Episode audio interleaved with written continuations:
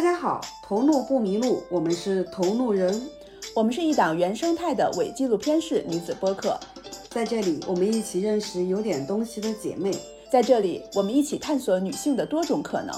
我是瓜姐，可能是北京最会传饭局的广告人。我是近期沉迷听播客和制作播客的 Sherry。关注同路人，前行路上不迷路。大家可以在小宇宙、喜马拉雅、网易云、QQ 音乐、苹果 Podcast 上关注我们，也可以通过微博同路人 Fellows 与我们联系。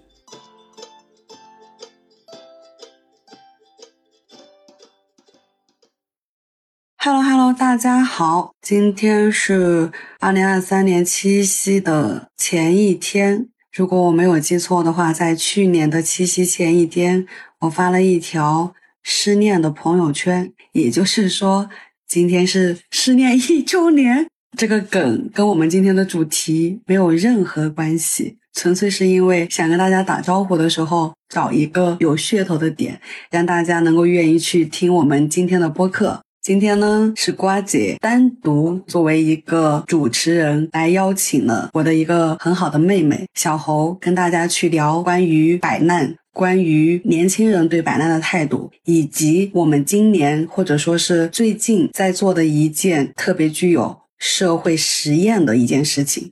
小猴跟大家先打个招呼吧。Hello，大家好，我是全球业余街溜子联盟的核心成员小猴。目前的状态就是一个上蹿下跳、东奔西走、找方向的状态。是因为叫小猴吗？刚刚这八个字用的就是特别的形象，跟我对他的印象确实是完全吻合的。我跟小猴应该是在疫情前一八年见过，但是我对这个人完全没有印象，因为他当时是求职者，而我是面试他的老板。但是对不起，我真的一丁点印象都没有。我对小猴感兴趣，是我今年应该是年初的时候，我主动在微信上面找的他。我说你这是在干什么？因为当时我看到他的朋友圈的状态，就是很像几年前的我，就可能今天在云南，明天在海南，后天在湖南，大概就这样的一个状态。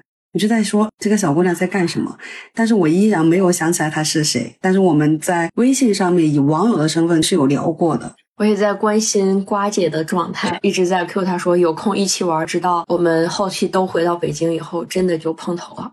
然后那天碰头也特别符合他现在在做的这个事情。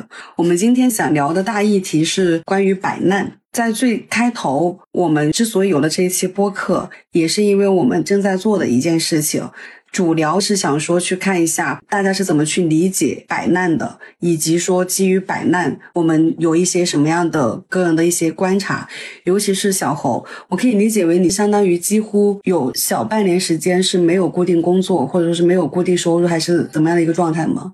我是一个全职女儿，业余街溜子，日常的行动路线骑着自行车或者是散步，在北京的大街小巷上穿行，碰到有意思的人啊、事儿啊、地方啊，我就停下来，或者是跟他们聊聊天啊，或者是就在那儿吃个东西啊，怎么样？就是街头观察，可以说就是街头观察。街头观察员，是朝阳群众大妈。还带了个小红旗的那个，对，不给工资的城管，我也不会去管你违法乱纪，我就只是关心你在干什么而已。我觉得在北京这样的所谓特大城市里面，有一个人不带任何目的和原因的去关心你在干什么，我觉得是一件很酷又很温暖的事情。对，我就只是好奇而已啊，就像年初那个电影《宇宙探索编辑部》，他戴着一个头盔去探索宇宙，天天摸他们家的那个雪花电视，别人看来他就是一个毫无意义的行为，他最后还是说要保持好奇啊，要向宇宙发问。这个电影真的特别感动我，我给他写的是今年最长的豆瓣评论，大概有这么长。我们这是个博客，不是个 是，那大概就是多少字？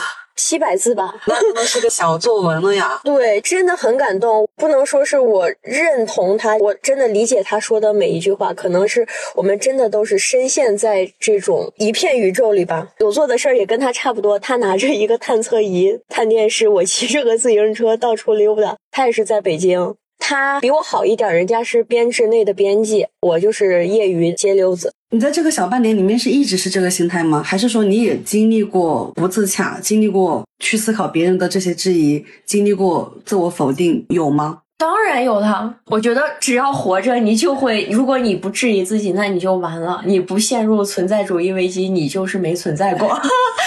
就是你一定要自我怀疑啊，尤其是。现在还有一种话说同辈压力嘛，就像你说我们九五后，如果大家都在上班，你一个人的时候，你就会觉得上课铃打了，你自己站在操场上，那太好了吧！我上课的时候，对呀，我就觉得 太好了吧！我还干过大家都上晚自习，然后我在操场放鞭炮，就太离谱了。小学吗？不是，初高中了。这就是一种摆啊！教导主任在那个晚自习，就中间我们会有十分钟的休息嘛。突然在那个教学楼的楼梯间，应该是看到我了。他拿那个电筒照操场，你知道吗？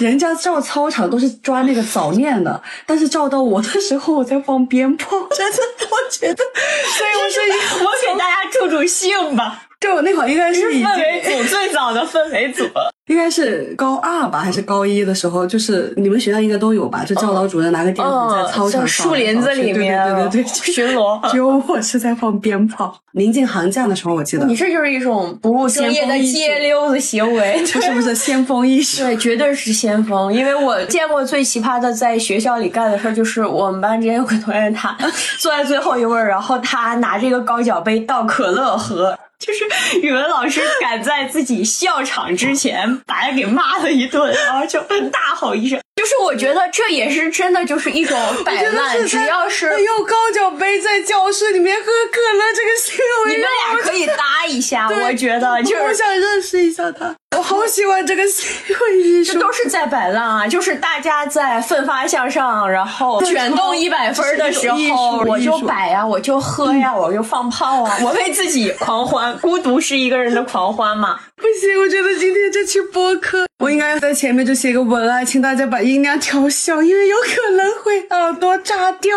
你买笑声这个戳点真的戳真的好笑吗？真的。那也许我是不是我可以去当脱口秀艺人啊？不是，我是真的觉得这个梗太好笑了，太有画面感了。语文课，然后拿高脚杯喝可乐，对，老师说长太息，眼涕兮，啊，哀民生之多艰，举杯。不行不行，我看一下，现在是二十分钟，我们到时候跟后期说一下，把音量调一下，真的眼泪笑出来，真的很好笑吗？我好喜欢他，我好喜欢他的态度，我觉得就是就是一种很非主流的人生。摆了，我摆了，你们自己去高考吧。不是我摆了，你们随意，我干杯。随意就就干了，你随意，真的很有意思。哎，不行不行不行，我们第一趴是想去，就介绍一下大家的摆烂行为。年少就是摆烂，可能是一种基因，有的人从小就有了。这让我想起我很小的时候，应该是小学一二年级的时候吧，我就有。很摆烂的时刻，小学一二年级的时候，就比如说上课的时候，就是会举手跟老师说我要去拉屎，我都不是说我要上厕所，说我要去拉屎，然后我就出去了。大概是小学一二年级的时候吧。其实我们第一趴除了说跟大家去介绍一下小侯是谁，我跟小侯是怎么认识的，我们俩都有一些什么样的共同点。第一趴其实是想说去聊一下我们每个人关于摆烂的理解，以及身边看到的比较奇葩的案例。我觉得这个高脚杯的案例实在太好笑了。那你认为自己当你在摆烂的时候，你在摆什么？我在摆一种即兴的状态吧，可能我在这一段时间里，我可能会干各种事儿，干我之前在正轨生活中不会干的任何，就是即兴生活。对，把我的生活变成即兴了，就是说我听过即兴演出，所以即兴生活你的是什么？因为我告别了朝九晚五的规则，然后我首先我的日程是可以的。我今天想去这儿玩，然后就去想去这儿逛逛，就去这儿逛逛。然后觉得这个人有意思，我就会随意的和他搭话，完全放飞自我，就差不多吧。其实聊来聊去，还是想说，大家对于现阶段，尤其是今年整个大环境不是特别好的情况下。是怎么去理解摆烂的？反正在我的认知里面，我觉得“摆烂”这个词听起来特别的烂大街，就每个人都在用。但是我自己的亲身的体验和我观察到的，我会认为摆烂有的时候它是一种自嘲，它是一种无能为力，它是一种我接受了它，它是一种挣扎，它是一种 gap。不管我是 gap 一年还是 gap 一个月，甚至我现在有看到 gap hour，我就在想，一个小时也算吗？其实也算，就是你暂时的去休息一下，你去在。路边选择一个临时停靠。像我跟小侯，我们俩大行业是一样的，我们都是做广告的。不管是小侯从广告人到全职女儿，再到现阶段去发现自己你躺不平，你也摆不烂，你还是想做一些事情。但是重点其实是变成了说做一些有意义的事情。我可不可以理解为，对于你来说，做自己喜欢的事情就永远不叫做摆烂？是的，现在摆烂在我的理解上可能是一个阶段性的迷茫。我选择放弃挣扎一段时间。为什么挣扎呢？肯定是不舒服。那是什么东西导致的不舒服？那个状态不是我，我做的事儿不是我要做的事儿，所以这会让我产生挣扎。然后就像我。溺在了一片水里面，我现在找到了一个暂停的浮板，说：“哦，我趴在上面休息一下吧，想想我往哪边游，去哪边。”就是借着小侯刚刚说的这个更年轻的人在选择摆烂和去选择做事，或者说选择工作、选择上班的时候，标准和九零后、八零后可能不太一样，会更看重的是是不是我喜欢的、我想做的、适合我的。我可以这么去理解，我们当时应该也是在那第一次见面的那个商业体，我们俩就有去聊过一个导致到现在我们为什么还坐在这里去做一些事情的一个很大的议题，叫做以兴趣和快乐为导向的事情，能不能也同样是可以解决生存或者说生活或者说经济的事情？所以我们在后来有想去尝试，比如说社会实验，那我们也是做了自己的一个产品，做了自己的一个社区，做了一个自己的社群，就是我们做了一件 T 恤，但这个 T 恤背后代表的是社会实验，代表的是态度，代表的是摸索，代表的是社群，代表的是主体，代表的是态度。那你怎么去看这个事情？因为这个事情主理人是小侯，我在很早以前我就跟他说，我希望是能五天卖三万。我也跟他说：“我说这个事情你就是项目 PM，你来调动我，你来调动资源，你来调动事情，你来调动分工。那这件衣服它也许就是可能成为我上半年的阶段性的一个摆烂的成果和要反思的东西。我会通过这一件就是落地的东西来反思我上半年究竟做了点什么。”后续的做，通过做一件衣服，通过做一个产品，最终我们就是在这个过程当中，可能也是摸到了大家对于态度的选择，或者说是对于选择下的这个接受度，甚至就是我们自己再去摆摊的时候，也发现大家围观的会更多，真正的会愿意为了这个事情去买单的人没有的。更可怕的就是我们的这个 T 恤，最终可能通过摆摊的素材，反而是卖出去的一些衣服。我们在线下摆摊是零销售，但是事实上通过这种所谓的态度的彰显，或者说通过这种网拍图，反而是反而是卖出去了一些。我在想，这个回 Q 到说，我们是想去做三层的一个社会实验，第一层是去验证。我们第一次见面的时候聊过的那个议题，以兴趣和快乐为导向的事情，能不能也是赚钱的事情？就是我们在做衣服的这个事情，第一层是去验证这个，第二层是去验证说大家对于摆烂的世俗意义的接受度，或者说对于摆烂的这个态度和执行下，所以我们才会发现围观的人很多，真正支持的人是没有的。我们现在面临的困境。为什么这个 T 恤它没有这么多人感兴趣？但只要有一个人感兴趣，我就得救了呀！比如说昨天真的有一个女孩说活动我不去了，我可以单买这个 T 恤吗？很好看啊，我很喜欢。这个也给了我无限大的鼓励，我当时差点又哭了。因为我们是传播思维，我们想要的是被认同感的人群效应。但是电产品它本身是生意，我们相当于用 A 的思路在做 B，但是不重要。也许在这个过程当中，我们以后也能更好的做 A。这个持续了两个月的这个事儿，从夏天的最热的时候到现在秋天，它就是一个阶段性的报告。但是它这个结案报告还没有出来，只是说它是一个养成系的实验。我只能说，我目前为止对他来说还是抱有着期待，然后也暗自相信它可能会变得精彩的。这个感觉就是跟我们对自己的人生设想很像，就回到了那个当我自洽的时候，摆烂都不算摆烂了。我就是在探索，我就是在发掘生活中我之前没有看到的东西，常规之外的事儿。我甚至从来没有觉得摆烂是个贬义词。你能摆的心安理得，这是一件需要人生大智慧的事情。不是说我烂到底，而是说我用什么样的姿势去摆。摆成什么样？我觉得这个真的很理想状态。与其说我是我爸妈的全职女儿，倒不如说最近这段阶段，我在心态上，我是把自己放在了一个我是我自己的全职女儿，我换了一种视角评判自己，不管说是摆烂啊、不上班啊，或者是做什么离谱离奇的事儿，只要调转一下视角，那就很简单了。如果你现在是你自己的女儿，她干了这件事儿，你会不会觉得她很可笑？她很离谱？她可爱吗？你支持她这样干吗？她哭了，你会哄她吗？就我这样视角变了以后，我今年做的很多事儿就是变得一下子就合理简单，不会给自己预设那么多那么多的门槛了。就说啊，我穿这个粉裙子是不是不好看啊？我这样是不是不好？哦，如果我女儿这样穿，应该挺可爱的吧？如果我女儿这样，我不会说她的，我不会说她发色就奇怪。是这样的感觉，就是你允许理解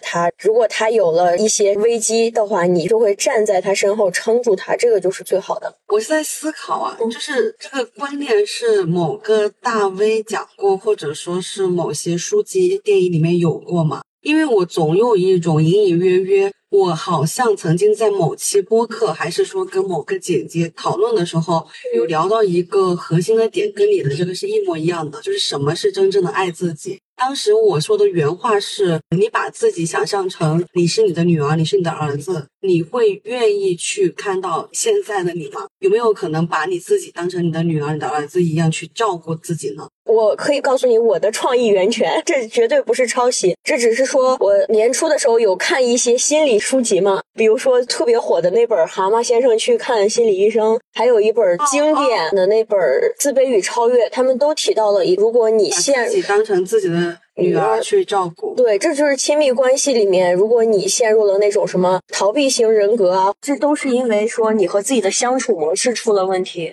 要照顾好自己内心的内在小孩儿，就说你调转视野，你以一个非评判、支持、鼓励的状态下，他就会生活的很好。也说我们现在常说的那种在爱意满满环境下长大的小孩，他很有自信，他充满了安全感，他去和这个世界打交道、做朋友。所以你跟我说谢谢我对你的支持的时候，我有跟你说我是有我的私心在的。而我的私心有一部分是源于说，我特别想知道一个在爱里面长大的小孩，他能够把一件事情做成什么样。因为我们在内容里面应该有聊到过关于你的父母对你的支持，那这些东西在我看来，它都是爱的一部分。我觉得就是不光是父母、家人，还有朋友或者是陌生人，他都能给我鼓励和支持。心里有爱，你才能够觉得说是鼓励和支持。这个可以分享一些就是大家给我爱的瞬间吗？比如说今年开始我变了，自我决定做全职女儿之后，我变了，做一个真真正正的全职女儿。这体现在哪儿呢？就是我和我妈的相处模式，之前就是完全一个报喜不报忧的状态。我的北漂生活，我甚至都会加一层。滤镜汇报给他，不吃晚饭减肥啊、绝食这些，我还会编造我今天吃了什么东西。加班特别晚的时候，我也会说，就是已经回家要睡了这样。但是今年开始，就是接受了这种自我决定的摆烂状态以后，就是会毫无保留的给他讲我有多惨，然后搞的什么东西他滞销了。但是我妈妈就会给我讲他年轻时候更惨的经历，他一定要跟我陷入一种比惨的境地。他最后的总结就是：你怕啥呀？你还有妈妈呢。就是那个瞬间，我就会觉得我是宇宙里最幸运的小孩儿。我们这期播客录了两天，第一天录的时候，因为刚好是我跟小侯一个比较忙的一个状态，就是我们在筹备七夕的活动。现在我们在录这个播客是去七夕活动的路上，我们俩是在车里，就我一边开车一边我们俩去聊一些有的没的。但是这个说到妈妈，然后瞬间就想哭，这个画面真的太好笑了。这个事情常有发生。之前在公司 想创意，眼泪就是过年的时候不就会有年货节嘛？然后十一点钟在一个公司加班，就想那种过年在家人身边的画面。我的朋友真的就哭了，他是一个特别白羊的白羊座，他当时就哭了。然后我们当时很想抱头痛哭。中央空调它会关，是园区，然后就很冷。我们又开着那种电暖气，又在想那种人家团圆的画面。然后我们身份却是北漂，这很割裂。朋友就哭了，我当时也很想哭，就是现在这个状态，又觉得自嘲似的想笑，这还是好几年前呢。就讲到这个白羊座的朋友，他也真的给了我很多很多的鼓励。就是今年四月的时候，我在他们家沙发上躺平，就可能那时候刚刷完 BOSS 直聘嘛，看了一圈又没有我想去的公司，或者说我想去的公司看不上我，就是会有这种状态。我说怎么办呀，小张，我不会三十岁一事无成的滚回老家了吧？他当时就是没有思考，特别笃定的说：“怎么可能呢？你还有我呢。”当时我就又要哭了，让我想起对就今年山瑞刚搬完新家，我在山瑞家混 吃混喝混睡，因为那段时间刚好我妈也来北京了，我为了逃离跟我妈的二十四小时相处，所以我就在山瑞家就是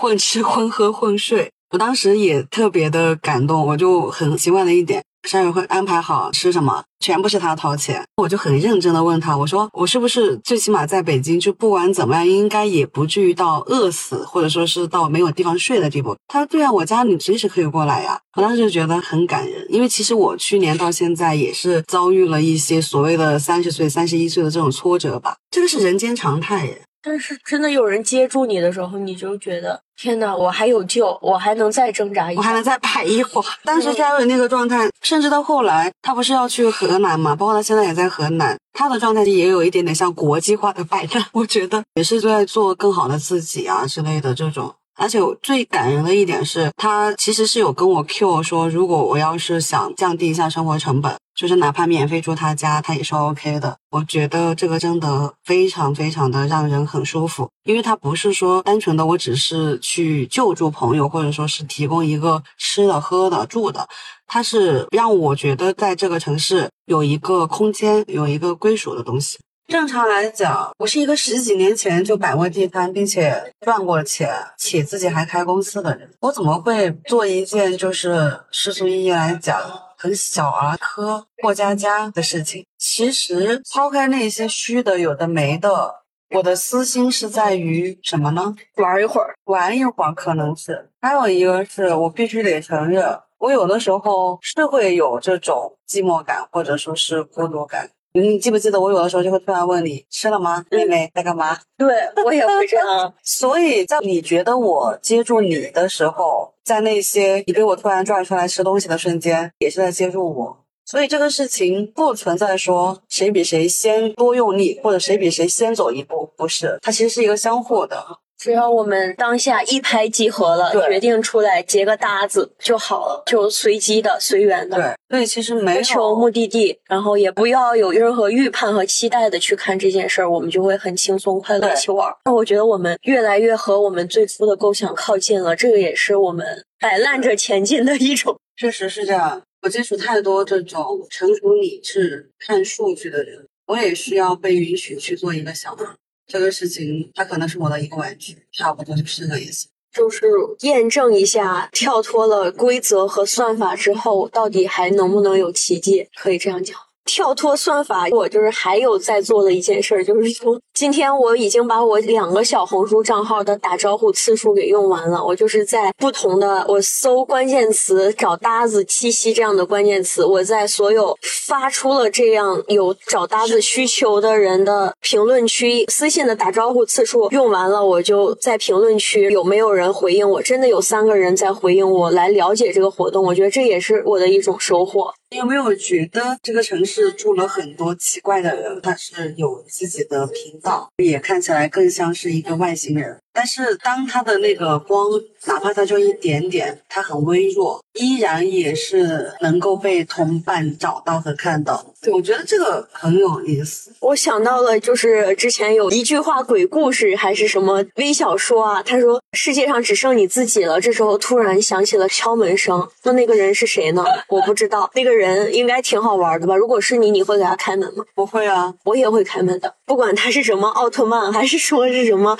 卖火柴的小女孩，我都给她开门。而且哪怕你打开门的那一瞬间，我就被她杀死了，我也会开这个门。对，当这个世界只有一个人的时候，你一定要找一个同路人。对，我的理念是人可以独处，而且要去在独处里面找到能量和价值。但是我得承认，我就是个俗人，就是想有人一起玩，不管这个人是谁，陌生人、姐姐、妹妹、大哥。就像你的家人一样，无条件的支持你。对，还有包括和瓜总，就是这个也不是说为了说搞一个什么上价值，和瓜总把我们手头上这件事当成项目来做的两个月里面，我真的收获了特别多特别多的。首先，他暴露了我层层的问题，而且也让我意识到一个问题：可能认真的摆烂比摸鱼着上班要忙得多。我会发现我拖延症，我理想化，我完美主义，我纠结，我拧巴，我心态又不是那种像我想象的一样好。但是瓜姐她就是在所有的小危机、小插曲、小混乱出现的时候。就是保持一个 没事儿啊，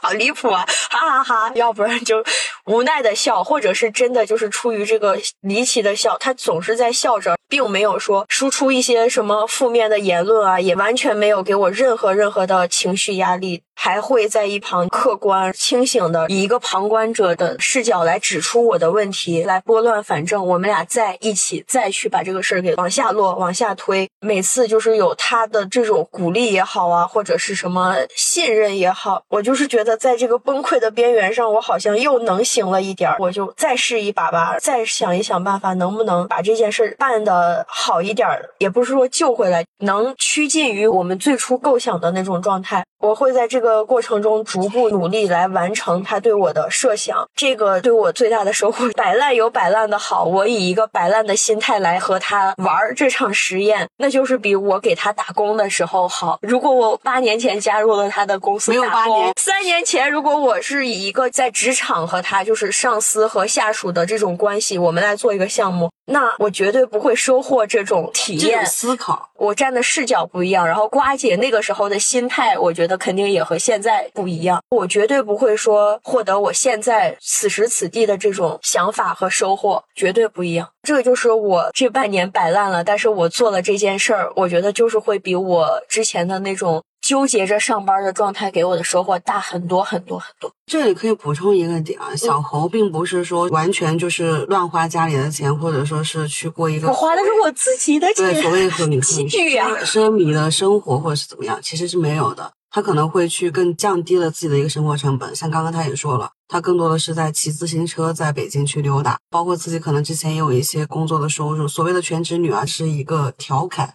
因为我很怕播客发出来以后，所有人说啊，你不就是因为你们家钱多，没有经济条件好，会有人花的是我工作数年的积蓄，对对，打工赚的窝囊费。对，就我觉得这个可能要稍微的跟大家去解释一下。所以这件事儿经过三个朋友、家人，还有瓜姐同路人和我的这些相处模式，我就是说有一个对于这次摆烂行为的一个反思。因为摆烂对于我来说，它不是完全的放弃，他是觉得哦，这个事儿进到这儿，我可能面对的一些困局了。他是一种迟疑，我要不就这样吧，但是还没有完全放弃的状态。所以一个人一旦说了摆烂，他可能是真的陷入了僵局。这个时候，我觉得大家。无论如何，一定要开诚布公的讲出来。不管你是对谁讲的，你对自己讲还是对别人讲，只要有一个人在看得见或者是听得懂你在表达什么，这个事儿就一定还有转机。像我们昨天说到了，说瓜姐会在操场小树林别人接吻的时候放鞭炮，我的同学他会在语文课上喝可乐。我觉得这就是在很累的时候，我就是上学累了吗？我就是看别人谈恋爱，我不知道是累了我还是羡慕，我就是想自由活动一下，我摆一会儿。就是我开诚布公的讲出来，我做这些行为肯定不是说为了退学，我只是想在我漫长的上学过程中给自己找点乐子，可以这样说吗？按照这个逻辑的话，很多人他在摆烂的时候，或者说是说我想摆烂的时候。他很有可能是在词不达意，他有可能是去撒娇。我自己有很亲身的一个例子，就是很亲密的朋友，或者说是当一个人他对你有信任的时候，他才会去跟你说：“我最近太累了，我好想躺平一下，好想摆烂一下。”他不一定是真的说我要去躺平，我要去摆烂，他可能只是来跟你撒娇。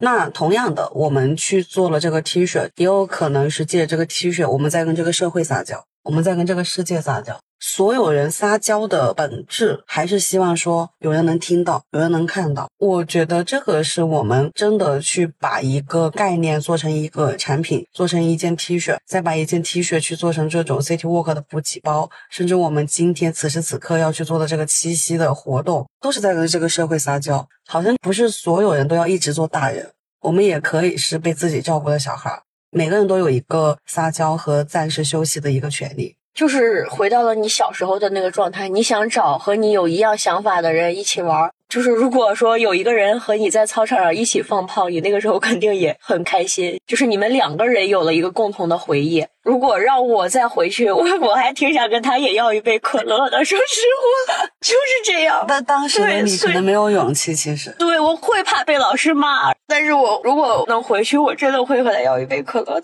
你会让他知道因为因为我也不想被离骚。当我们，你要不要先收拾一下情绪？没有没有，就是无所谓，这就是一个很真实的流露。我们的同路人的播客最开始的时候说是伪纪录片式播客，就是记录一切真实发生的事情。所以大家有可能会听到两段音频的音量大小不一样，因为一个是在车里这种密闭环境下，所以声音可能会相对比较大哦。刚我提到了一个转折，摆烂，它不意味着完全的放弃。摆烂，那它可能诞生什么样的可能呢？我觉得摆烂它也是会有收获的。比如说，就我个人而言，我产生了这么多逼逼赖赖的说法，包括在我允许自己摆烂的这段时间，就像是给自己开了一张请假条，自己给自己开请假条，让我的这些行为合理化的请假条，类似于这张请假条上面就写着这个班儿我有点上不下去了，稍微干点别的吧。那个签章的人就是我自己，给我自己的离职报告也可以说之前网上写的那个世界那么大，我想去看看，类似这样的感觉。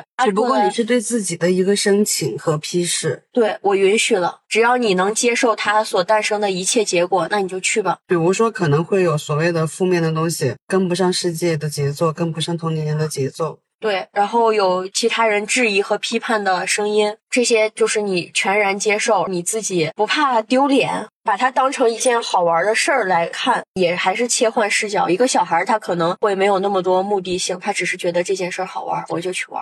而且人生这么长，真的要每年每天都很努力吗？这是我最近在思考的一个问题。毕竟我见过那种每天都看起来很努力，但是连他自己都知道是假的。可能休息之后要以一个自己舒服的状态去努力，会获得更好的效果。也许就是你在这种偶然的停滞期，真的会发现点不一样的东西。比如说我自己每次回想的时候，就觉得哦，我现在这个生活也还好吧，就很像我自己最喜欢的那个伍迪·艾伦的一系列的街溜子片儿，什么《午夜巴塞罗那》《午夜巴黎》。只不过他们是在欧洲散步，我在北京散步，都是国际化的大都市啊。只不过这个时候没有人在记录你。对，但是瓜姐全程沉浸式的说参与了这场，不管说她最后是一个闹剧也好，或者是她是一个实验电影都好，她是我的观众，大家开心就好了。她可能 收获了很多，我感觉她参与了一场沉浸式的剧本杀，在这个剧本杀里面，就是今天把车蹭了，明天我拎着一个带着狗屎的皮箱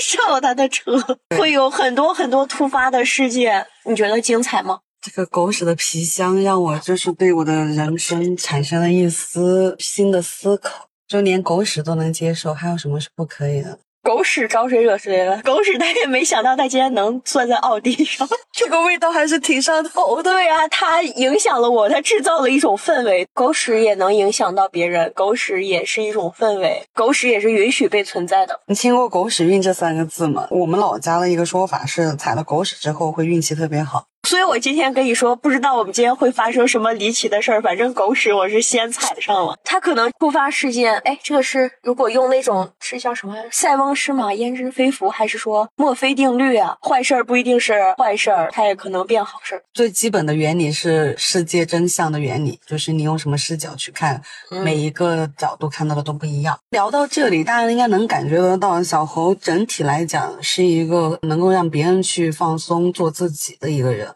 我倒是很期待说九月份去策划，或者说是去设想更有意思的一些活动，通过一个这种 City Walk 的公服、街服、街溜子的街服，把大家能够串到一起，在线下也一起去聊天，一起去摆烂，一起去发呆，一起去做很多你可能一个人你不太敢做的事情。我们也特别希望，当你在用高脚杯喝可乐的时候，你身边有一个人能陪你一下下，他哪怕只是搭搭你的肩膀，或者说哪怕只是帮你观望一下老师，我觉得都是非常不错的一个体验。又或者说是当你在北京的不知名的一些小胡同，或者说是一些北京的相对比较大众化的网红店，但是你却拥有一个免排队的权利。我觉得这种瞬间，你也会觉得 OK，我在北京这个城市不是一个人。我这个是最大的一个精神内核吧，就是一方面是你有归属感，一方面是你有这种同行人的感觉。还有一个点想和大家，如果你真的累了，你就光明正大的去摆烂，没有时间限制，只要你自己觉得 OK，你就去。只要你把生活，或者是你把当街溜子当成一个游戏，那你就永远有选择摆烂的自由。包括今天我们要去的那家饺子馆，我们要搞的这个活动，在你很久很久以后可能会回想起来，哦，有一天参加过一个莫名其妙的活动，七夕去吃饺子，还买了一件 T 恤，T 恤上面写着“摆烂世家”。但是你又会回想起来一个特别有意思的画面，这个画面在北京东二环的一个方家胡同有一家饺子馆，这个饺子馆上面挂着一个横幅，上面写着“探险万岁”。不管你在探什么险，探生活的险也好，爱情的。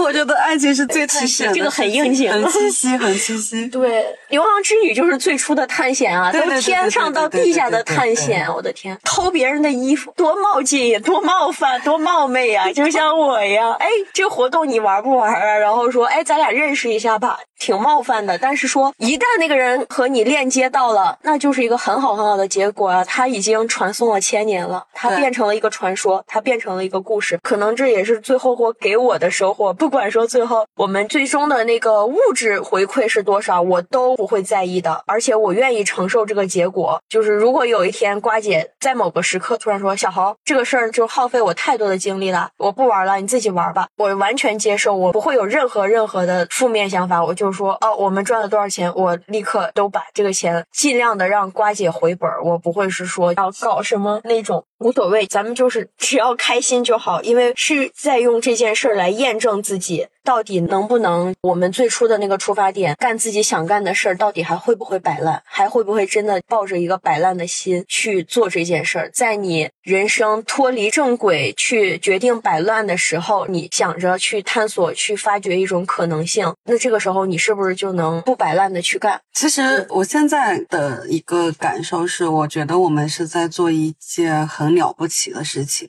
因为很多人在去抱怨生活、抱怨工作、抱怨领导，甚至抱怨自己的另一半的时候，都会去说：“要是我选了另外一条路，就不会这样了。我要是怎么样，就怎么样了。我要是不和你结婚，我就不会面临现在这个问题。”我要是换了别的工作，我就能一定做得很好。我要是 anyway，就是各种假设，各种跟自己现状相反的一条路。我刚刚为什么说我们在做的这个事情是一件很伟大的事情？是我们居然去戳破了那个钥匙，相当于是我们自己去体验我们说的钥匙，从而在这个过程当中去发现你到底是谁。这个是一个很立体的视角去找自己，或者说去看自己，所以我才说这是一件很伟大的事情。当所有的规则、所有的现象，它都是按照你喜欢的来的时候，你真的就能做好吗？你真的就能接住吗？你真的就能不忘初心吗？我觉得这个是一个非常非常非常非常有意思、值得去深思的点。所以，这个社会实验不仅仅是对这个社会，更重要的是对我们个体。你真的自己有选择权了之后，你能把它做到一个什么程度？就好像所有人，尤其是我听过一些成年人，就是所谓三十岁甚至是三十岁再往上的一些人，就会去各种的假设的未来，要么就是去假设过去的选择，唯独没有去对当下的这个可能性做更多探索。反正挺多这样的人。对于我来说，反正摆烂它就只是好玩的体验，就是。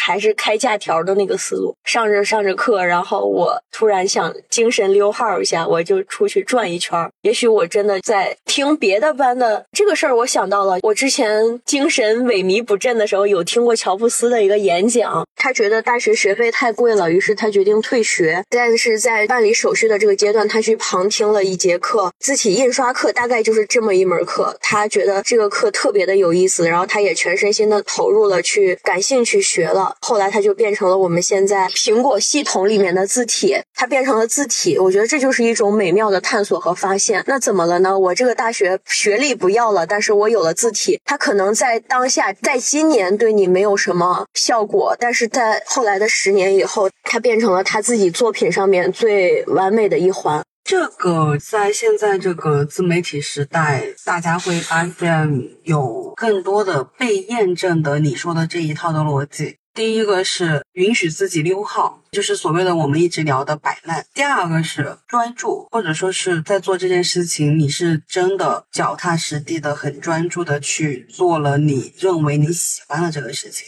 当两个能量去叠加的时候，我觉得它就会变成一个巨大的能量场，才会有所谓后面的这种厚积薄发被验证到。其实是三环缺一不可。现在很多，尤其是抖音上面，你能看到的那些什么一只手写毛笔字，什么用嘴写毛笔字这种，其实都是一样的，或者说是内通的这种逻辑在吧？也就是说，允许摆烂之后，你可能收获到的东西会超乎你自己的想象。